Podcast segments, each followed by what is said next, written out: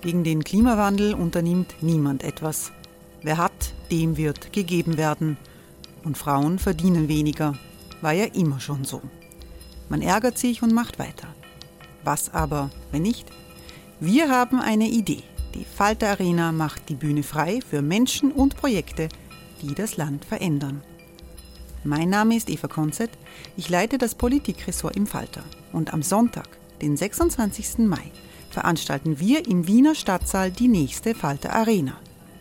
Mit dabei unter anderem der ehemalige Politiker und Neosänger Matthias Strolz, Theresa Imre von Markter, Sonja Jöchtel von Love Politics oder Kari Ochsner von Ochsner Wärmepumpen. Machen statt jammern. Wir schauen uns an, wie das funktionieren kann. Kommen auch Sie vorbei. Alle Informationen und Tickets finden Sie unter falter.at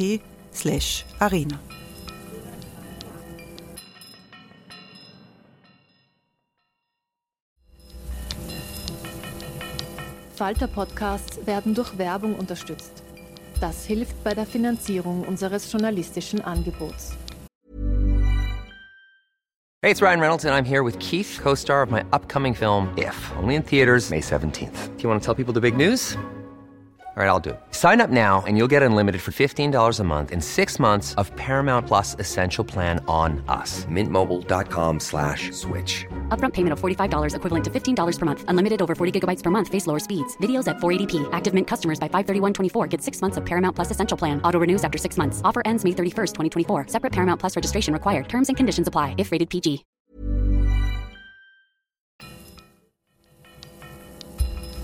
Falter Radio, der Podcast mit Raimund Löw. Sehr herzlich willkommen, meine Damen und Herren, im Falterradio.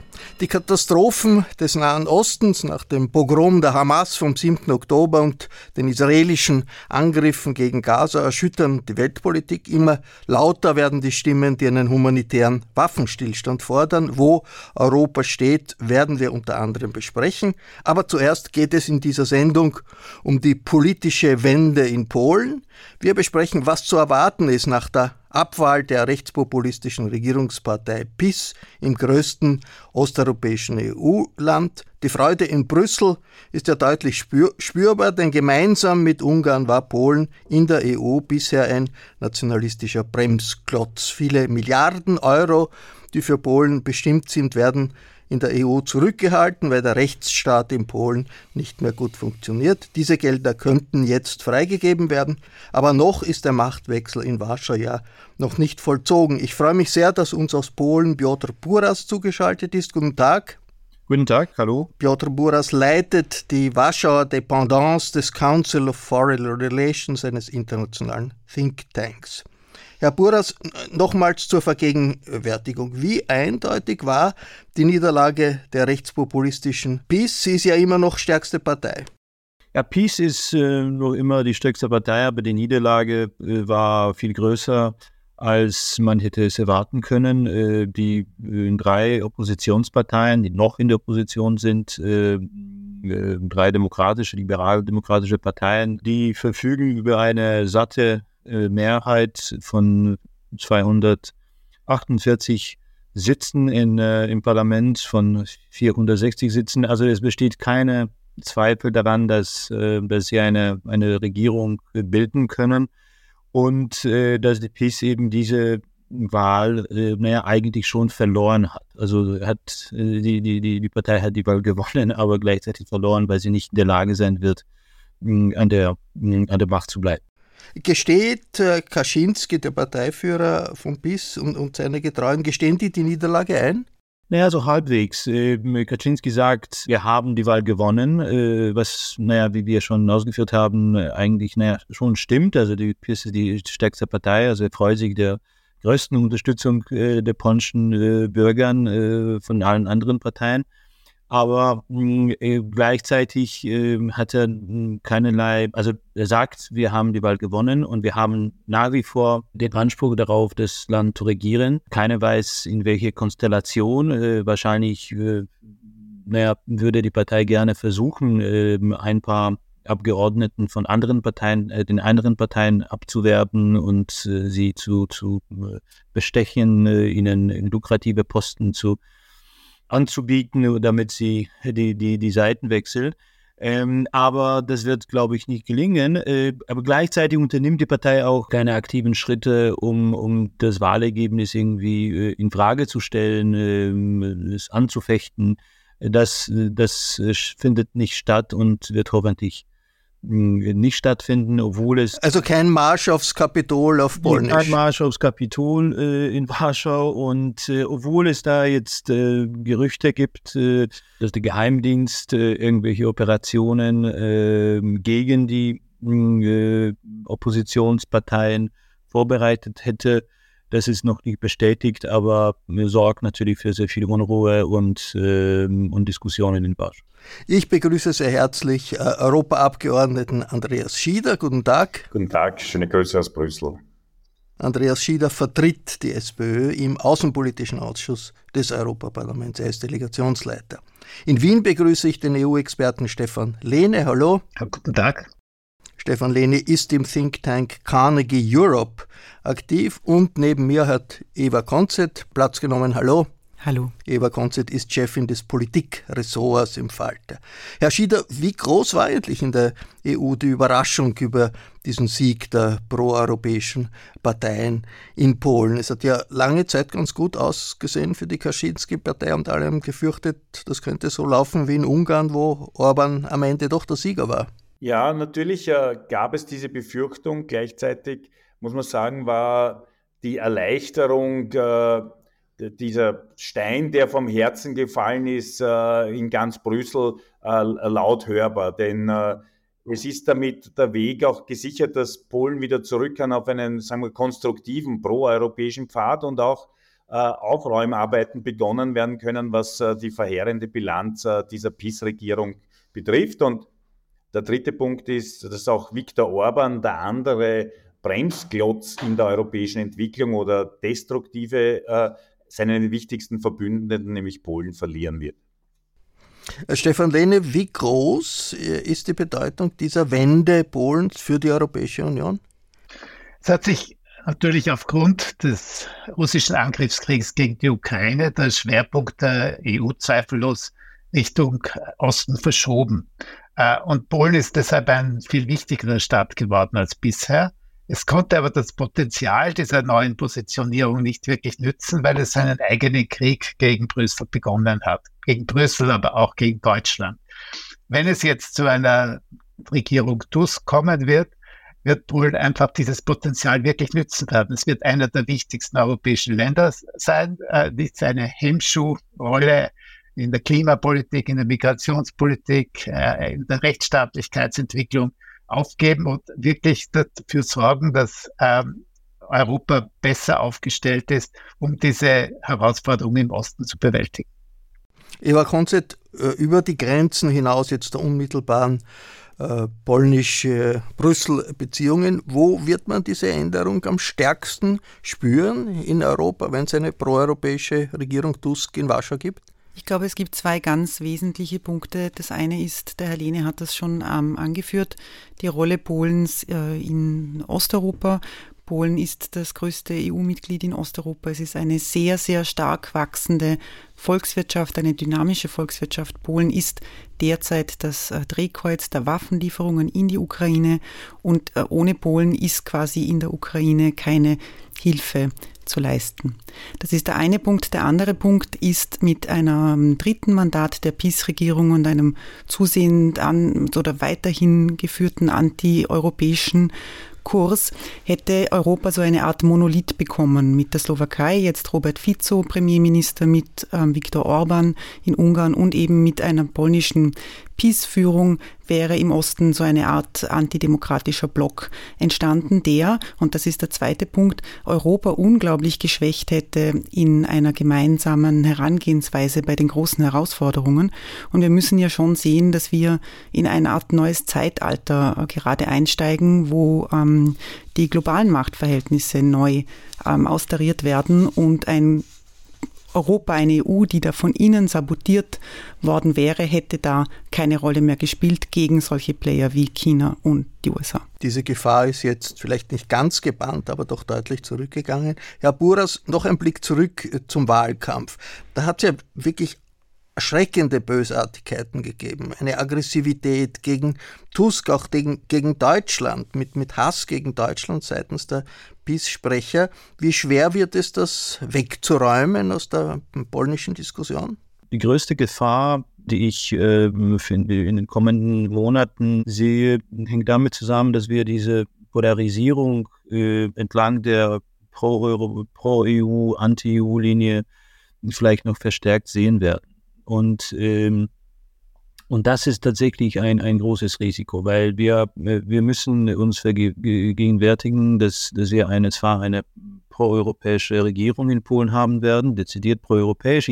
Da Helene hat das sehr optimistisch dargestellt. Polen würde da in den Mainstream äh, zurückkommen und proeuropäische Haltungen äh, präsentieren. Ich hoffe sehr, dass es so sein wird, aber mh, äh, da, da, da sollte man sich auch keine Illusionen machen. Da diese Regierung wird auch in einigen äh, Bereichen eine ziemlich harte Position vertreten.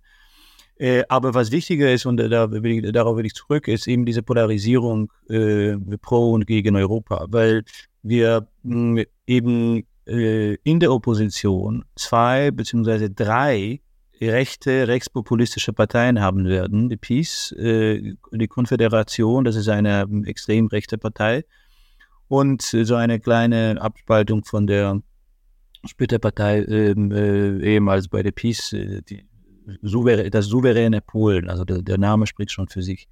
Und, und das, das werden drei Parteien sein, die für die, äh, die um die um die europaskeptische Wählerschaft buhlen werden und äh, auch die, die Regierung enorm unter Druck setzen. Also die erste Reaktion von PiS, nachdem das Wahlergebnis bekannt äh, geworden ist, war, die neue Regierung würde die polnische Souveränität und eigentlich auch die Unabhängigkeit des Landes aufs Spiel setzen, indem sie sich für eine EU-Reform aussprechen würde, was gar nicht äh, feststeht, äh, die äh, das Einstimmigkeitsprinzip bei den Abstimmungen im Rat aufhebt.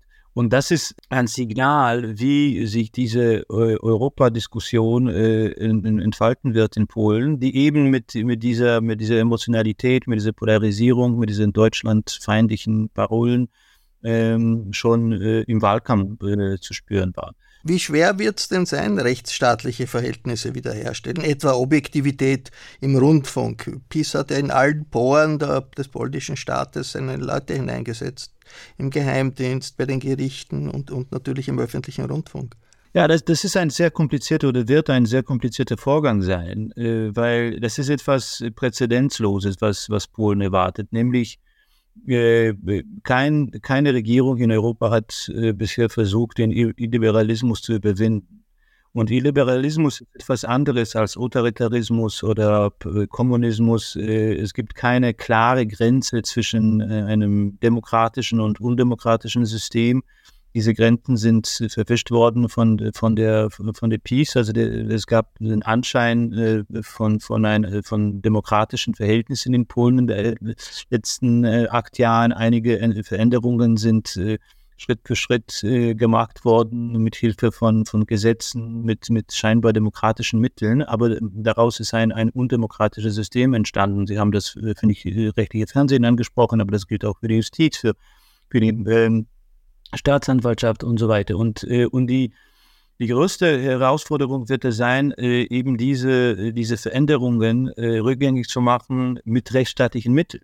Diese neue Regierung wird sich nicht irgendwie mh, hm, auf das äh, allgemeine Verständnis äh, berufen können, dass zum Beispiel das neue Mediengesetz, das von der, von der PiS beschlossen worden ist, äh, nicht im Einklang mit der polnischen Verfassung steht. Also der Verfassungsberufshof ist politisiert, steht unter Kontrolle der, der PiS konnte dieses Mediengesetz nicht verfassungsrechtlich mm, äh, oder verfassungskonform oder nicht konform erklären, äh, sodass eben ein Gesetz, das offensichtlich im Widerspruch zu der Verfassung steht, heute die, die, die Medienlandschaft regelt.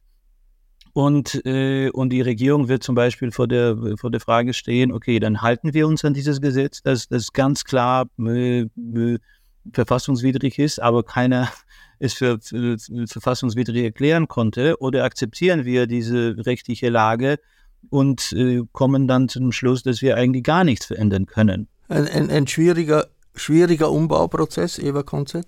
Ich möchte vielleicht nur einen Gedanken noch einwerfen. Der Herr Boras hat darauf hingewiesen, dass Polen zum ersten Mal versucht, den Illiberalismus rückabzuwickeln.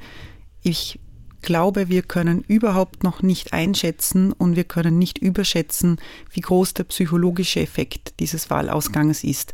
Er beweist, dass der Durchmarsch der Rechtspopulisten in Europa kein Naturgesetz darstellt, dass wir uns dem nicht quasi hingeben müssen, sondern dass man mit mit mit einer guten Kampagne, mit ähm, mit einer ähm, nicht vereinten Opposition, weil das war sie nicht, aber ähm, dass man eben diesen Rechtspopulisten etwas entgegensetzen kann und das wirkt über Polen hinaus. Wir hatten da das Gefühl eben mit Fico, mit, mit Orban, möglicherweise auch wenn wir nach Österreich schauen und äh, uns die Umfragen anschauen, ähm, wo die FPÖ weiterhin die stimmenstärkste Partei ist, äh, Situation in Deutschland etc., ich muss das nicht weiter ausführen. Man hatte so das Gefühl, dass halb Europa vor den Rechtspopulisten sitzt und denen nichts entgegensetzen kann und dass Polen da jetzt aus ausschert, ist ein unglaublich wichtiges psychologisches Signal. Herr Schieder, die, welche Möglichkeiten hat die EU, auf doch einen langwierigen Umgestaltungsprozess in Polen zu reagieren? Zum Beispiel diese mehr als 100 Milliarden Euro, die da blockiert sind, die wird eine proeuropäische Regierung Tusk gut brauchen. Wie lang wird das dauern, bis diese Gelder freigegeben werden können?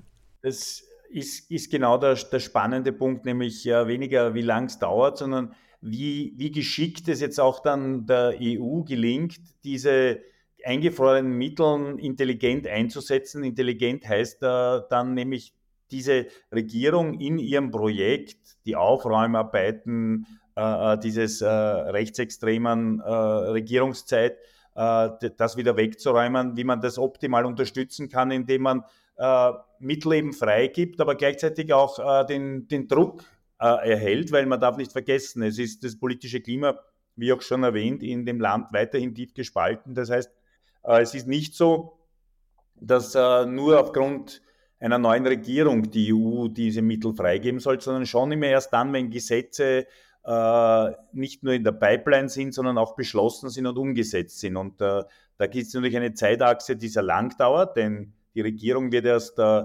das wird noch dauern, bis die Regierung angelobt ist, bis dann die ersten Gesetze überhaupt ins polnische Parlament kommen und dort beschlossen sind, wird es noch einmal eine, eine lange Zeit dauern. Äh, und, und da wird es natürlich notwendig sein, gleichzeitig schon auch Mittel freizugeben, dass man äh, der Regierung Tusk auch die finanziellen Spielraum gibt, hier wieder, wieder Signale zu setzen. Und der zweite Punkt, äh, ich glaube, eines in der Wahlforschung, was immer gesagt wird, ist, dass gerade die Einschränkung, die massive Einschränkung der Frauenrechte, das de facto Verbot von Abtreibung äh, und diese Dinge auch wahlentscheidend waren. Das heißt, es wird auch die Regierung Tusk äh, hier ein ganz schnelles und starkes Signal auch an die, an die Frauen, an die Polinnen schicken müssen. Was bleiben wird, ist natürlich die soziale Frage in Polen, weil auch, auch die Regierung äh, Tusk äh, mit, mit, mit quasi Mitte-Konservativen und Mitte-Links-Parteien äh, äh, natürlich hier eigentlich kein Programm hat, sondern das, das wirkliche Programm ist einfach wieder die Rückkehr Polens äh, in einen normalen Rechtsstaat, in ein europäisches Land. Und da werden die europäischen Mittel Stück für Stück, ich bin dafür sehr vorsichtiges Vorgehen, auch eine Rolle spielen. Herr Buras, dieses fundamentalistische Abtreibungsverbot in Polen, wird das bleiben? Die, die Macht der katholischen Kirche ist ja nicht kleiner geworden.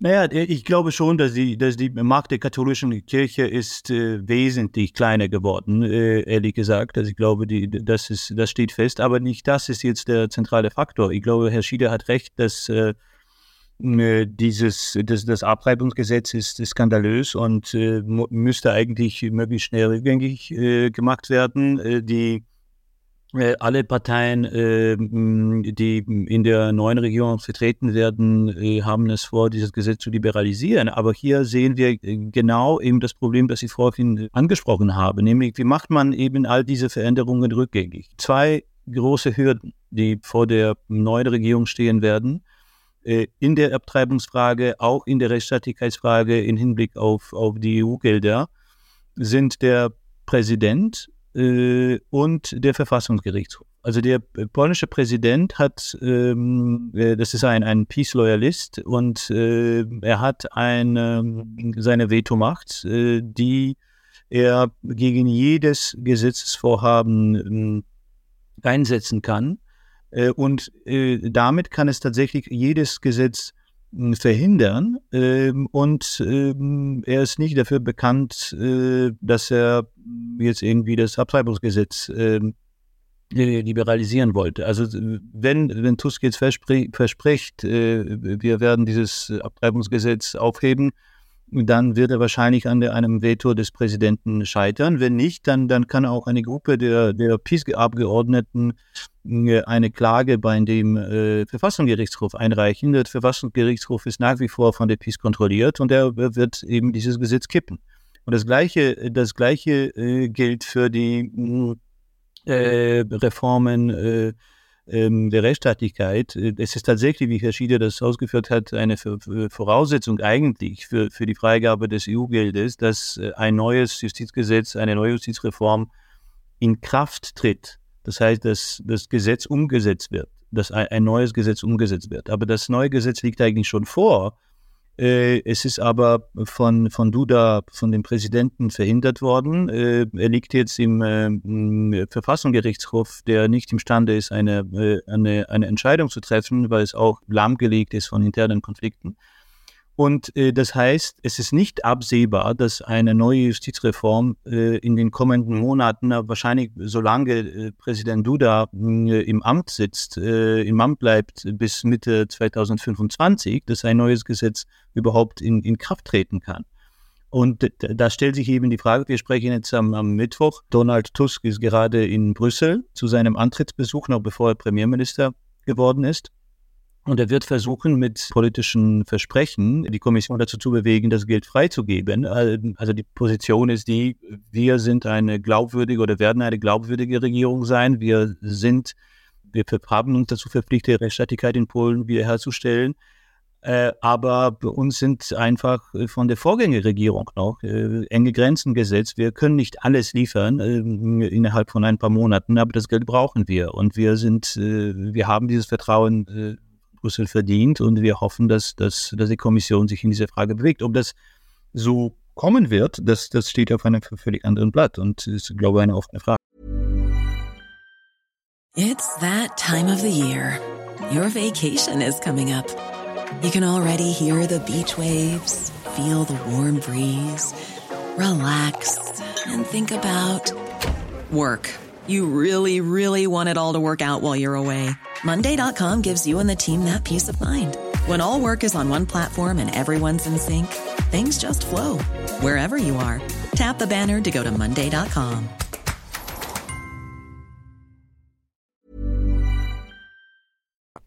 Stefan Lehne, wie, wie, groß ist die Flexibilität äh, da, äh, in, in, Brüssel? Das sind ja alles rechtsstaatliche, hundertmal juristisch auch fe festgeschriebene äh, Regeln und, und, Maßnahmen. Welche europapolitischen Akzente sind in, angesichts dieser komplizierten Mengenlage jetzt die wichtigsten?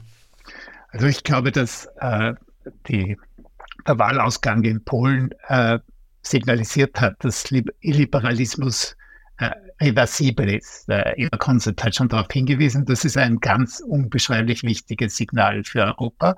Und äh, ich bin überzeugt davon, dass die äh, Koalition, die neue Ko Koalition jede Menge äh, guten Willen in, in Brüssel finden wird. Äh, die Kommission ist in einer sehr starken Position zu interpretieren, wie die Konditionalitäten für die Auszahlung dieser äh, Zahlungen gehandhabt werden. Und ich bin ganz sicher, dass man da versuchen wird, äh, Tusk so weit wie möglich entgegenzukommen. Aber natürlich, äh, äh Piotr Purwas hat darauf hingewiesen, äh, es ist extrem schwer, diesen, äh, die illiberale Gesetzgebung, die schon einmal besteht, äh, rasch rückgängig zu machen aufgrund des Präsidenten, aufgrund des äh, Verfassungsgerichtshofs. Also da muss man auch entsprechende Geduld haben. Aber der gute Wille absolut wird hundertprozentig bestehen. Es ist klar, dass äh, sozusagen das jetzt nicht die große Wende im Aufstieg des Illiberalismus bedeutet. Alle äh, Umfragen zeigen, dass äh, bei den nächsten äh, Parlaments, europäischen Parlamentswahlen äh, die Rechte und auch äh, die Euroskeptiker wieder am Boden gewinnen dürften. die Umfragen in einer Reihe von äh, Staaten äh, sind auch in den nationalen Parlamentswahlen sehr besorgniserregend, auch, auch in Österreich. Also es ist sozusagen eine Runde äh, an den Liberalismus gegangen, aber der Kampf geht weiter. Äh, in der EU insgesamt, aber in Polen ganz besonders, weil ich glaube, Piotr hundertprozentig recht hat, dass diese massive Polarisierung sich noch verschärfen wird. Und möglicherweise dann auch einmal die Frage des Polexit auf dem, auf dem Tablett stehen wird, äh, wenn sich der, Gegensatz äh, verschärft, wenn die Regierung Tusk nicht erfolgreich ist, könnte bei den nächsten Wahlen dann ein massiver Backlash in die andere Richtung kommen. Und die EU muss sich dieser Gefahrensituation bewusst sein und rechtzeitig und klug darauf reagieren. Andreas Schieder, in der Außenpolitik, der EU-Außenpolitik, wo äh, sehen Sie da die klarsten Auswirkungen dieser Wende, die, die in Warschau bevorsteht?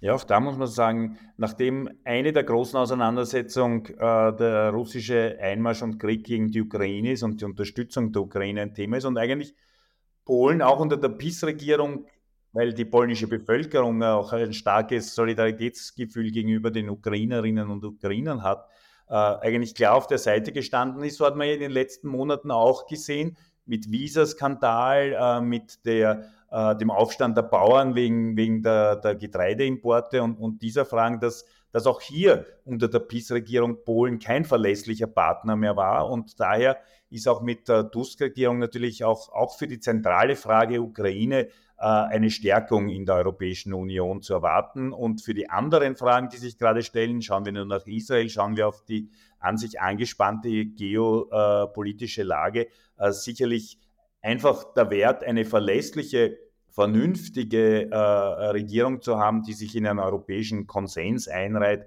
ein, ein, ein wichtiger Schritt. Vor allem nachdem ja die Europäische Union in der Außenpolitik äh, auf, auf die Einstimmigkeit quasi angewiesen ist, fälschlicherweise meiner Meinung nach, äh, äh, geht es da sehr langsam und daher ist es besonders wichtig, dass äh, wieder, wenn man es jetzt so volkstümlich sagen will, wer mit normalen geopolitischen Ansichten äh, im, im, Außenministerium und in der Staatskanzlei in Polen sitzt.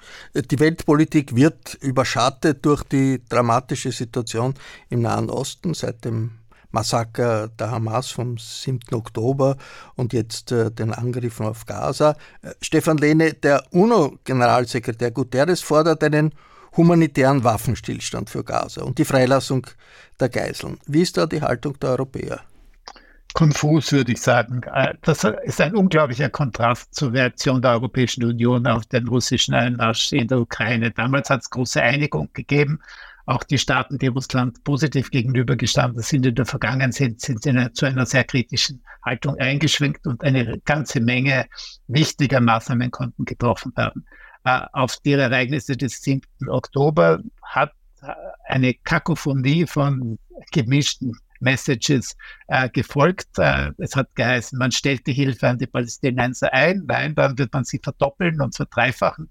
Äh, die unterschiedlichen Spieler waren offenbar überhaupt nicht koordiniert, wie sie sich äußern. Und tiefgreifende äh, Spaltungen, die es aus der Vergangenheit schon gibt, zwischen einem Lager, das äh, Israel voll solidarisch, ohne irgendwelche Einschränkungen gegenübersteht und einem anderen Lager, das immer große Sympathien für die Palästinenser gezeigt hat, die sind bisher nicht überwunden. Und das zeigt sich genau an der Frage des der humanitären Pause. Äh, hier, glaube ich, geht die Mehrheit der äh, Mitgliedstaaten in die Richtung, dass so etwas sehr sinnvoll wäre, einen Aufruf beim nächsten Europäischen Rat in diese Richtung zu stellen. Aber bis jetzt ist der Konsens nicht erzielbar gewesen, weil Deutschland, Österreich und Tschechien äh, hier äh, sich sehr skeptisch gezeigt haben. Aber tendenziell, glaube ich, geht die Richtung eindeutig in die Notwendigkeit, auf die humanitäre Situation in äh, Gaza Rücksicht zu nehmen und Pausen einzubauen in irgendeiner Form und äh, zu versuchen, die Versorgung der Bevölkerung äh, mit Nachschub äh, zu garantieren und äh, das Leiden einzuschränken. Ich glaube, die Tendenz in der EU ist ganz eindeutig, aber man ist noch nicht bei einer sehr klaren Haltung. Wo steht Polen in dieser durchaus unterschiedlichen äh, Haltung der Europäer. Ich glaube, Polen steht eindeutig auf der Seite äh, Israels, das, das steht fest. Und äh, es gab sehr viele Solidaritätsbekundungen seitens auch der polnischen Regierung äh, und der Zivilgesellschaft. Äh, aber Polen ist auch dafür, dass, äh, dass die äh, humanitäre Hilfe in Gaza geleistet wird und nicht eingestellt wird. Da gab es auch eine klare Reaktion, nach, nachdem eben zu, zu, zu diesem Zerwürfnis innerhalb der Kommission gekommen ist. Aber ich glaube, Polen ist nicht der zentrale äh, Player in, in, äh, in diesem Spiel. Aber insgesamt habe ich den Eindruck, dass äh, wir sehr viele Spannungen und, und, Debatten innerhalb der Europäischen Union haben. Aber leider ist es so, dass die Stimme äh, Europas in diesem Konflikt äh, nicht so viel zählt. Also da, da stellen wir wieder fest, dass wir ohne die Amerikaner hier sehr wenig bewegen können. Und dazu kommt noch ein, äh, ein Umstand, der in Polen äh, besonders, glaube ich, wahrgenommen und für Sorge wahrgenommen wird und für, für Unmut sorgt, nämlich, dass, äh, naja, möglicherweise wird, werden die Amerikaner sich viel stärker jetzt auf, auf den Nahen Osten konzentrieren und dass diese Nahostkonflikte natürlich sehr wichtig ist, aber auch ihre Aufmerksamkeit und Aufmerksamkeit der Welt äh, von dem Krieg in, in, in der Ukraine ablenkt. Das, äh, das ist bisher nicht gekommen, äh, aber mm, na, wir werden sehen, wie sich das weiterentwickeln wird und das ist ja eine große Sorge, die, glaube ich, viele Mitteleuropäer umtreibt. Herr Abgeordneter Schieder, der Antonio Guterres, der UNO-Generalsekretär, der einen humanitären Waffenstillstand fordert, parallel zur Solidarität mit Israel, ist ein portugiesischer Sozialdemokrat. Viele Sozialdemokraten in Europa teilen seine Meinung. Was ist Ihre Haltung? Ich äh, darf vielleicht vorausschicken zu dieser Frage der europäischen Haltung. Ja, es ist leider in den ersten Tagen wirklich eine, eine, eine ja, einige Dissonanzen und auch äh, wieder mal dieses klassische Rangelei zwischen Ratspräsidentschaft und äh, Kommissionspräsidentin äh, entstanden und das halte ich für schlecht. Äh, es gibt dieses, ähm, diese unterschiedlichen Akzentuierungen, aber ich finde zum Beispiel, dass das Europäische Parlament nach harten Diskussionen in der Resolution, die letzte Woche beschlossen worden ist, eine sehr, sehr gute Antwort gegeben hat. Nämlich erstens, der Angriff der Hamas ist Terror und daher äh, vollkommen von, der, von den grundsätzlichen Fragen des Nahostkonflikts zu trennen und Terror ist äh, zu verurteilen. Und äh, die Antwort auf Terror und diese schrecklichen Antworten ist auch Selbstverteidigungsrecht, das uneingeschränkt äh, äh, äh, quasi für, für Israel auch in Anspruch äh, zu nehmen äh, ist, was aber nicht heißt, dass die Bevölkerung äh, in, in, in Gazastreifen äh, äh, auch nicht der hinter der Hamas unbedingt stehen, sondern von der ja auch missbraucht werden und der natürlich äh, auch weiterhin humanitäre Hilfe, und zwar nur humanitäre Hilfe, die nicht missbraucht werden äh, kann und da auch die Kontrollen zu verstärken sind, ein, ein wichtiger Schritt. Und so, so würde ich das auch sehen. Ob jetzt Antonio Guterres äh, mit, mit seiner Rede, die äh, habe ich mir heute in der Früh gedacht, entspricht mehr vermutlich der Breite in der Ausdrucksweise, die, die in, in der UNO-Meinung repräsentiert ist. Äh, ich, ich hätte es eine Spur anders akzentuiert, aber ich, noch einmal klar zu sagen, es ist, äh, Israel hat das volle Recht zur Selbstverteidigung und die, äh, hat auch nicht nur das Recht, sondern Anspruch auf unsere Solidarität. Uh, uneingeschränkt. Zweitens, uh, das mit der Hamas ist vollkommen nicht nur zu verurteilen, sondern auch als, als Krieg uh, zu sehen und sie auch zu bekämpfen. Äh, Israel steht auch vor der Herausforderung Hisbollah und die Mächte, die dahinter stehen, Iran, Syrien, äh, mitunter auch Katar und Nordkorea werden da immer wieder genannt und das heißt geopolitisch auch eine, eine ganz schwierige Situation. Europa hat es immer versagt, äh, im Nahostkonflikt äh, sinnvolle äh, Lösungen in den letzten Jahrzehnten anzubieten. Äh, quasi Willy Brandt, Bruno Kreisky und dann der Osloer Friedensprozess sind alle schon leider eine Zeit lang her. Aber man muss auch eins ganz einfach sagen. In Israel regiert eine rechtsextreme Regierung unter Netanyahu, äh, die auch gefährlich ist für das Land, weil sie die Sicherheitsfragen nicht gescheit beantworten können und weil sie korrupt ist. Äh, die palästinensische Autonomiebehörde unter Abbas äh, ist auch nicht demokratisch legitimiert und auch hochkorrupt. Also die Gemengelage die dahinter steht im, im Nahostkonflikt, ist auch eine, eine sehr schwierige und daher sollte man sich eigentlich äh, vom UNO-Generalsekretär mit Meldungen eher zurückhalten und eher die Initiativen wieder äh, äh, anwerfen, die allerdings Demokratie und Rechtsstaatlichkeit und Menschenrechte in den Mittelpunkt stellen müssen. Aber wenn es keinen humanitären Waffenstillstand gibt, äh, heißt das nicht, es wird in den nächsten Tagen so weitergehen wie in den letzten Tagen? Jeden Tag hunderte, hunderte tote Kinder, hunderte zivile Opfer in, in Gaza? Sie haben, Sie haben vollkommen recht mit Ihrer Frage. Ich glaube nur, die Begrifflichkeit ist sehr schwierig, denn äh, wir wünschen uns alle eine Feuerpause und das muss man auch mal ganz klar sagen. Und äh, bei aller Schwierigkeit der Beurteilung es ist insofern recht leicht zu beurteilen, es geht um Menschen und jedes Menschenleben, äh, äh, das, das verloren geht, wo Kinder ermordet werden, ist, ist nicht nur zu bedauern, sondern da muss man sich überlegen, wie man das auch, auch ändern kann. Aber einen Waffenstillstand zu fordern, während gleichzeitig die Raketen von Norden, nämlich äh, äh, äh quasi der Hisbollah und aus dem Gazastreifen uneingeschränkt weitergehen auf die israelische Zivilbevölkerung, äh, äh, ist meiner Meinung nach auch nicht richtig. Das heißt, was wir brauchen, ist eine Einstellung natürlich der Kampfhandlungen, damit äh, humanitäre äh, Hilfe auch geleistet werden kann. Aber das betrifft auch äh, die Hamas. Und manchmal in der Diskussion, wenn man von, von, von Waffenstillstand spricht, äh, ist das meiner Meinung nach eine ungerechtfertigte Gleichsetzung einer demokratischen Armee wie der, der, der israelischen und einer, einer Terrorgruppe wie, wie, wie der Hamas. Und das, das möchte ich auch in der Ausdrucksweise aufs Entschiedenste vermeiden.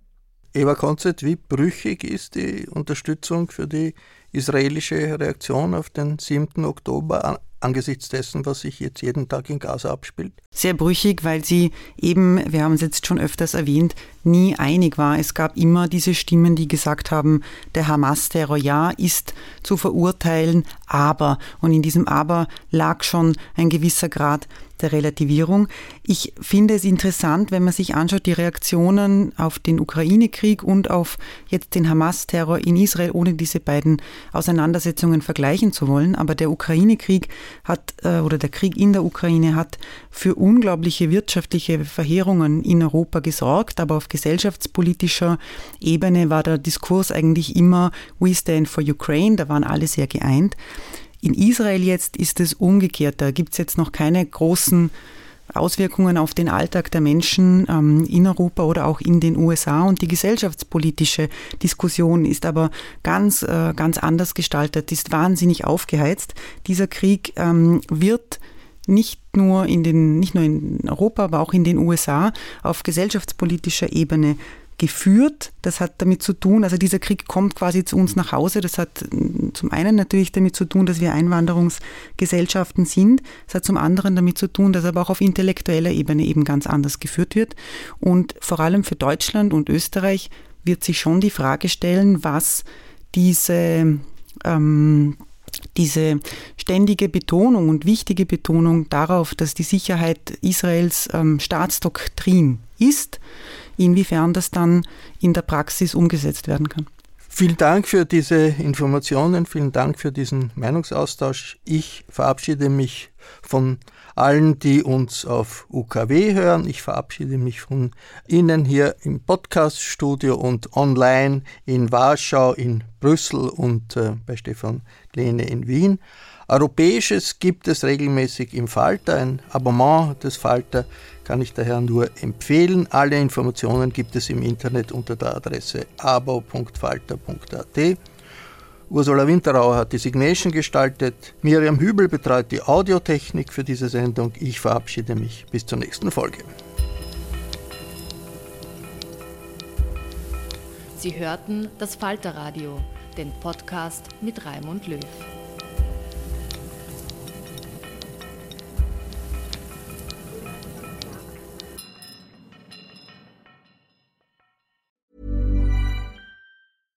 This message comes from BOF sponsor eBay. You'll know real when you get it. It'll say eBay Authenticity Guarantee. And you'll feel it.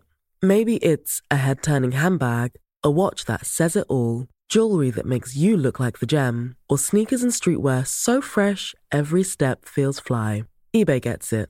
So look for the blue check mark next to that thing you love and be confident that every inch, stitch, sole, and logo is checked by experts.